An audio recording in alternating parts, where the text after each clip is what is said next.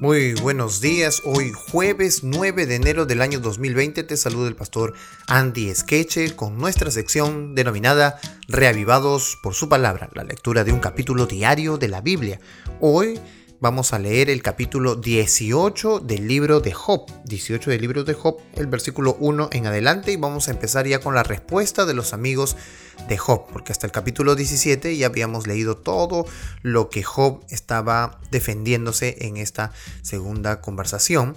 Y ahora vamos a darle la bienvenida a Bildad Suita, ¿verdad? Que es el que va a empezar a hablar con respecto a Job. Y miren lo que él dice, verso 1, respondió Bildad el Suita y dijo, ¿cuándo pondréis fin a las palabras? Pensad y después hablemos wow, lo estaba callando encima, ¿verdad? A Job. No quería que, siga hablando. Es como decirle, oye, qué terco que eres, no entiendes, ¿no? Algo así, ¿no? Eso estaba hablando Bildad. Verso 3. ¿Por qué somos tenidos por bestias? ¡Wow! Y a vuestros ojos somos viles. Bueno, de la acusación que Job le levantó, ¿no? Que ellos no eran sabios. Lo contrario es sabio, bueno, ustedes ya conocen qué es, ¿no? Entonces ellos se sintieron ofendidos. Miren lo que dice Bildad, ¿no? ¿Acaso somos bestias que no entendemos? Verso 4. Tú que te destrozas en tu furor, ¿será abandonada la tierra por tu causa o serán removidas de su lugar las peñas como si tú fueras alguien muy especial? Bueno, eh, Bildad empezó amargo, ¿verdad? A continuar este diálogo. Miren lo que dice el verso 5 ahora. Ciertamente la luz del impío se apaga. Y ahora va a empezar a hablar Bildad acerca del impío, de lo que le pasa al impío, diciéndole pues a Job, tú eres impío, así que mira, esto te va a pasar. Ciertamente la luz del impío se apaga y no resplandecerá la llama de su fuego. La luz se oscurece en su casa y se apaga sobre él su lámpara. Sus pasos vigorosos se acortan y sus propios planes le hacen tropezar porque un lazo está puesto a sus pies y entre redes camina. Un cepo atrapa su talón y una trampa se afirma contra él, es decir, no puede avanzar, ¿verdad? Verso 10. La cuerda está escondida en la tierra y la trampa lo aguarda en la senda. O sea, tiene mala suerte porque al final de cuentas le va a ir mal. Verso 11. De todas partes lo asaltan temores. Ahora el impío sufre de manera interna y lo hacen huir desconcertado. Verso 12. El hambre desgasta sus fuerzas y a su lado está dispuesta la ruina. Verso 13. La enfermedad roe su piel y sus miembros devora el primogénito de la muerte. Bueno, eh, estaba hablando de la enfermedad que le estaba pasando a, a Job. Verso 14. De la confianza de su hogar es arrancado y es conducido al rey de los espantos, de su comodidad, no fue sacado de su comodidad. Verso 15. En su hogar mora como si no fuera suyo. Piedra de azufre es esparcida sobre su morada. Esa piedra de azufre era un símbolo de destrucción, un símbolo de desgracia. Ustedes pueden verificar esto en Génesis 19:24, donde se habla acerca de esta piedra de azufre, como si fuera eh, puesta en la casa de Job y que todo le iba a ir mal porque él era un impío. aquí ya Bildad le está acusando de que él es un impío y que casi no, no sabían eso porque él no ha confesado su pecado. Verso 16.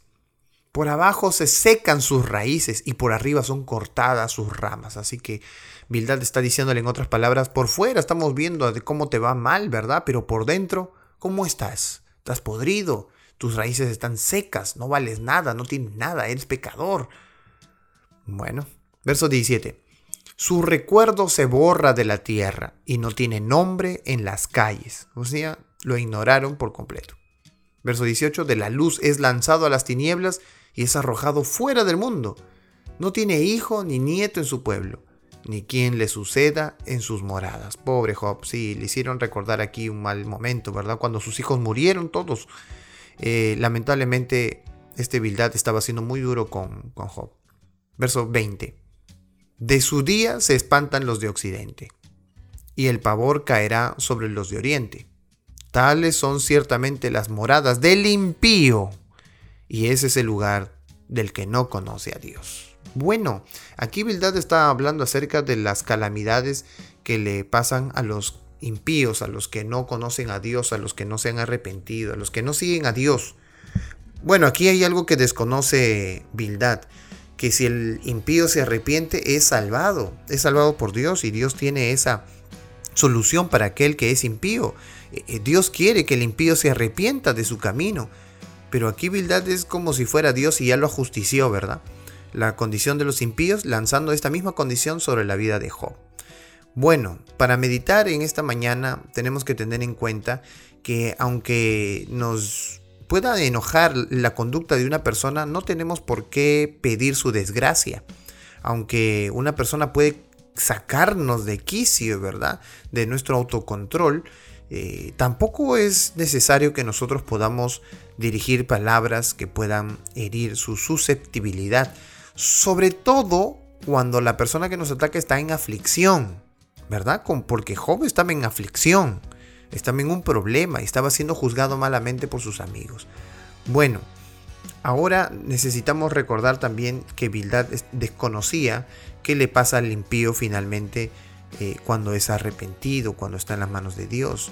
El impío en todo caso ya hubiese muerto, ¿verdad? Porque Dios lo hubiese juzgado inmediatamente. Sin embargo, Job seguía vivo y eso es síntoma de que aún había esperanza. Había esperanza aún, quizás para arrepentirse de alguna cosa, o quizás también para, eh, para mostrar quién, qué fe tenía Job con respecto a Dios.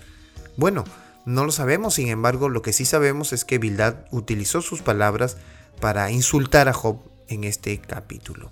Y esperamos que cada uno de nosotros podamos aprender de la amistad que elijamos, eh, de quiénes son los que nos rodean. Que Dios nos pueda bendecir el día de hoy y ayudarnos que frente a las palabras necias mejor es tener oídos sordos.